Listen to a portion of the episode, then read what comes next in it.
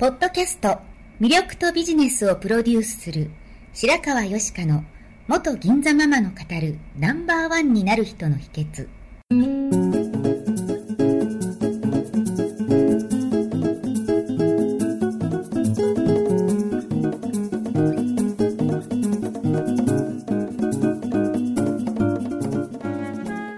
外資系企業の OL から銀座のナンバーワンホステスそしてママに12年間にわたって多くのお客様や従業員の心理成長に関わり人の本質的な魅力や能力を引き出し業績アップにつながるコーチングを行ってきました。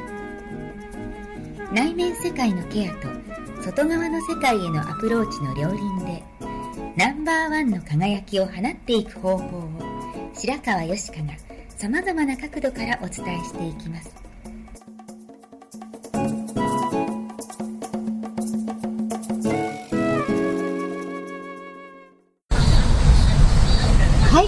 ちは白川よしかです。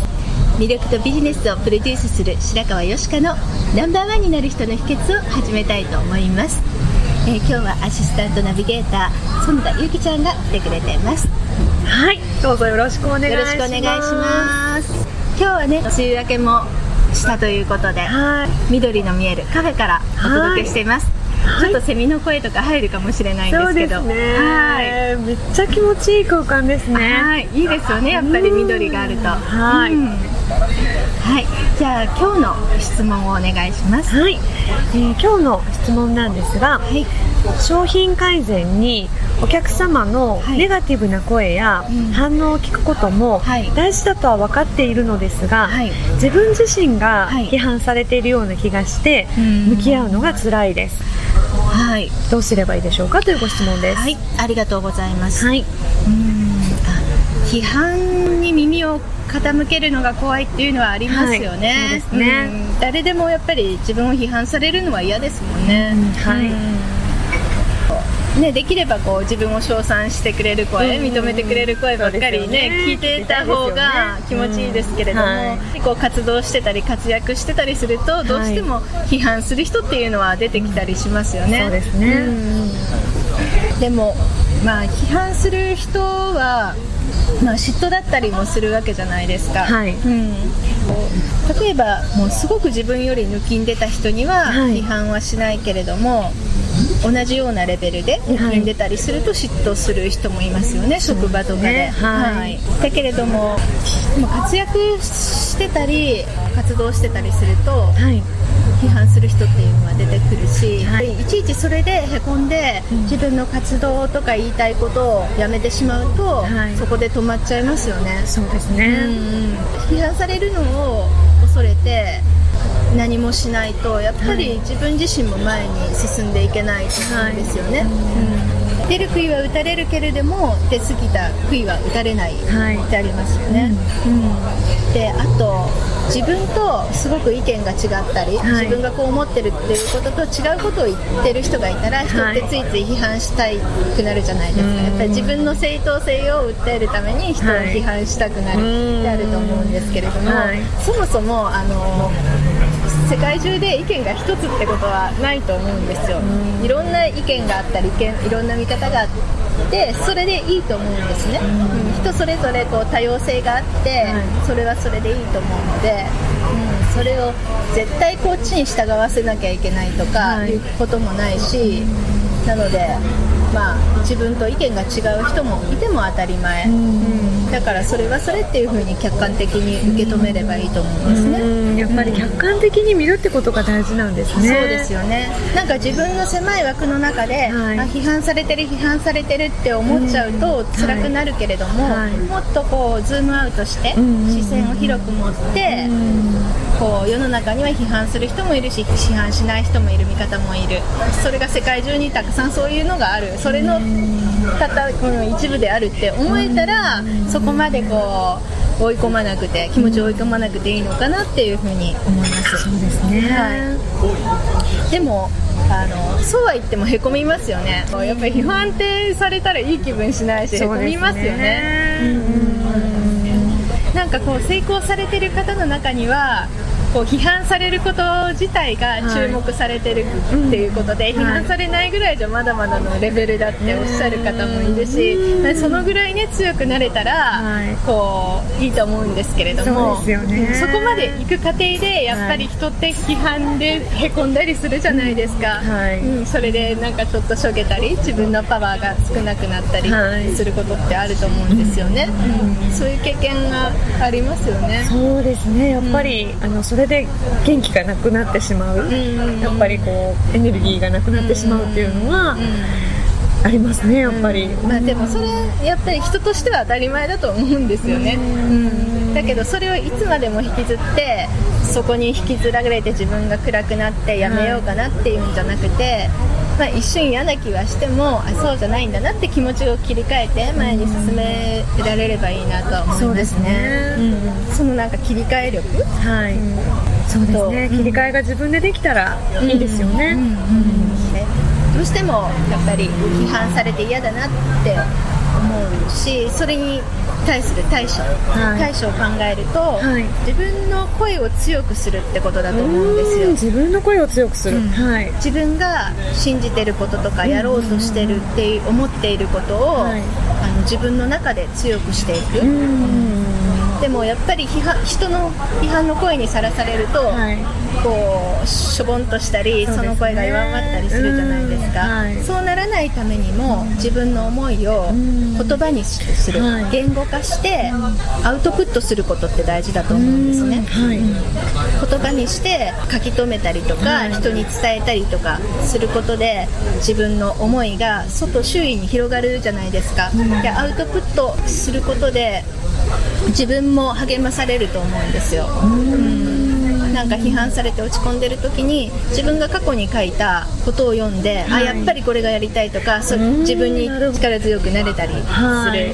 うん、やっぱ残してないとあの感情に負けちゃったりすることもあると思うんですね、はい。でも自分がそう残してきたアウトプットを見たりすることでまた自分が強くなれたりするっていうのがあると思うんですよ。あーじゃあそうしたら何かに何か最初にやりたいと思った時に、はい。なんで私はこれをやりたいと思ってるかっていうことはい。をうん。ちゃんとこう残しておくっていうのはうん。すごく大事なことかもしれそないうでですすね、ね。うんその気持ちに立ち返れる場所になりますしね。はい。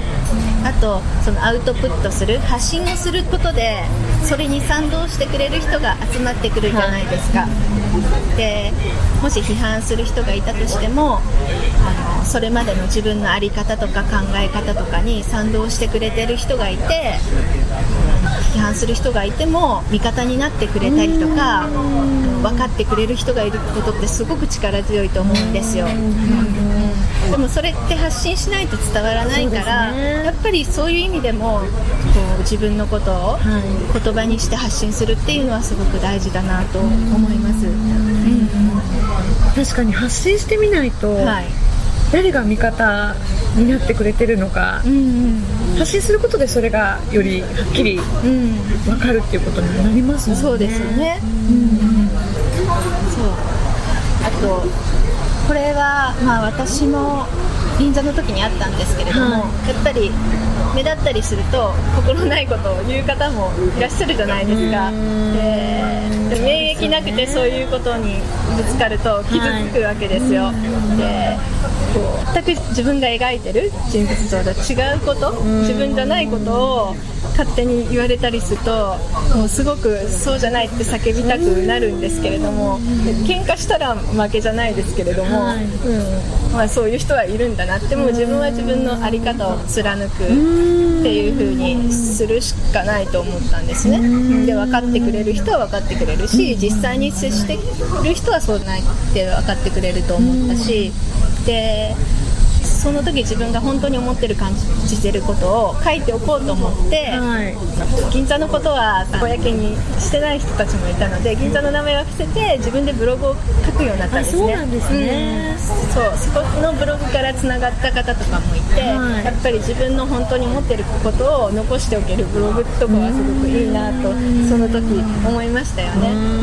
うんそうこう将来になってこの人どんな人だっって辿ったとしても過去に思ってたこととかがちゃんと残ってるっていうのはすごくいいと思ったんですよね、力強い方法ですねすごく、そうですね、よしかさんもすごいお綺麗だからそういうご経験がきっと銀座の時代にもいいっぱいあったんじゃないかなと思うんですよね自分の声をもう一度聞き直す。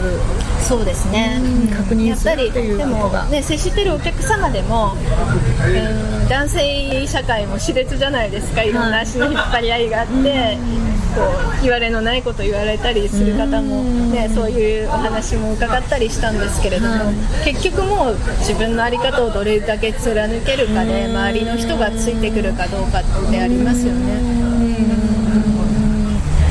すごく説得力のあるお話ですよね。だあと自分がへこむって分かっててでもやりたいことがある時はもうシャットダウンしてしまうっていうのも手だと思うんですよ、うん。何かそういうものはもう見ない聞かない。はい、シャットダウンして自分のことに集中するっていうことはそれが必要な時もあると思うんですよ。外からの反応を見ないもう聞かないっていうふうにもうシャットアウトしてしまうってことですね、はい、理屈では分かってても絶対感情的には嫌な思いすると思うんですね。ね。うん。それに負けそうな時はもうシャットダウンしてしまうっていうのも一つの方法かと思いますねでもご質問にあったように、はい。はい。商品改善のために、はい。あのネガティブな意見に向かい合うっていうのはすごく必要なことだと思うんですよ。そうですね。はい。はい。でこう単なる悪意ではなくて本当に必要なフィードバック、はい。受け入れるべきフィードバックだったりするので、はい。そこはもう目をつぶらずに勇気を持ってはい。受け入れることが必要だと思うんですね。あとクレームっていうのは銀座にいて思ったんですけどもあのクレームを言ってこなくて来なくなる人っていうのはいたりするんですけどもクレームを言ってくる人って改善してすると余計ファンになってくれたりするのでクレームしてくれる人はありがたいっていう風に受け止めるようにしてましたね。うん本当に嫌だって何も言わないで来なくなるとかあるので、そう。やっぱりそれにそうですよね、はい。クレームに対処するためにはまずはやっぱりその、受け止める勇気って必要ですよそうですね。ねでお客様が何で怒っているのか？はい。どのポイントで怒ってるのか、それはサービス自体が悪かったかもしれないし単にあのご機嫌が悪くて何か虫に触ったのかもしれないし、うん何かこう感情を逆立てするようなことがあったのかもしれないし、結局何を求めてるんだろうなっていうところを分かって差し上げる、であと怒ってたらなんて言うんですかね。引き返せないというか。はい、ありますよね。そうですよね。もう怒った勢いで。もうなんか。時々見ますね。元に戻れないみたいな時はもうねそのまま怒らしといてあげて向こうももう怒りたくないけど 引っ込みがつかなくなってたりする時はもうもうあはいはいって言ってそのまま怒らせてあげた方がいいなガス抜きを一旦させてあげて。いうのはありますよね。で例えばその自分のサービスに対しての批判なるクレームをいただいたらじゃあどういうふうに改善すればこれが改善できるのかなっていうことを考えることですね、はい。あとでもそうは言っても人間って嫌われたくないから嫌なことがあっても直接本人に言いづらいことってあるじゃないですか、うんそうですね。もうよっぽど怒らない限りなんかアンケートに悪いこととかって聞きづらいですよね、なのであの悪い点を教えてくださいっていうアンケートだとやっぱ書いてもらえなかったりするので、はいはいなんかもっと良くするためにどういうことがあればいいですか？みたいなアンケートの書き方をした方が改善点は出てくるかもしれないですね。そうですね。そうすると書く方もうん別に悪いことを伝えてるわけじゃなくってもっと良くするためのことを伝えてるっていう気持ちでいい気持ちで書けますそうでよね。すね。であともう現時点だけのことを考えると批判されて嫌な気持ちになって見たくないなって思うと思うんですけども、視点を未来に持っていくんですよ。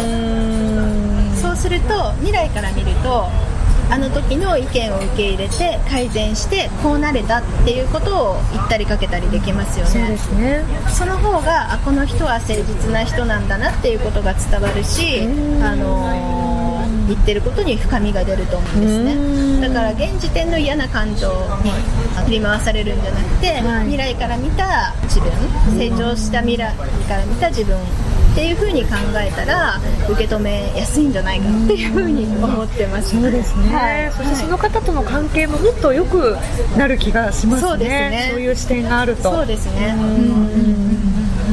やっぱり何にも言わなくてっていうより何か意見ぶつかり合いながらでもいい関係ができてった方がやっぱり信頼関係も深まりますしね。そうですね、まあ私もねまだまだそうは言っても自分でいろいろ考えながらの日々ですけど、うんそういうふうに思います、はちょっとこう自分をやっぱり客観的に見るとか、その未来からの視点から見るとか、はい。はい。その今の自分からちょっとやっぱり離れたところから見るっていうのが、すごくやっぱり大事なことなんだなって思いました。い、そうですね、そうするとこう自分自身が批判されてるわけじゃないっていうことが見えるはいような気がします、はい。うん。批判自体も自分のなんか糧にしてしまうってことですよね。自分の表現とか発信っていうのはやっぱり強化していかれた方がいいかなって思いますね。そのためにも、なんかやってますか？そうですね、あのー何かしたいと思った時に、やっどうしてこれをしようと思ったのかっていうのは、なんとなく書いてたんですけど、でもやっぱりそれって、後々のことを考えてっていうわけではなかったので、その話を聞いてそういう風に、例えば批判されることももしかしたらあるかもしれない、そういう自分を揺らがすような出来事があるかもしれないっていうことを考えてそういう最初の言葉っていうのをちゃんと残しておこうって思いました、あと、まあ、何かを発言すると批判する人もいる反面その言葉で勇気をもらえたり知識や知恵をもらえたり、はい。人生を変えられたりする人がいると思うんですよ。そうん。その人のために届けてほしいなって思います。やっぱり批判されて弱ってる時って、うん。そういう人たちのお顔がやっぱり見えていない時っていうことが多いと思うんですよね。ね、例えばその英語の知識か何かを、はいまあ、ゆきちゃんは翻訳業をやってらしたから、はいはい英語の知識か何かを発信することでそれで何か英語力が少しでも上達する人がいれば嬉しいわけですよね。はい。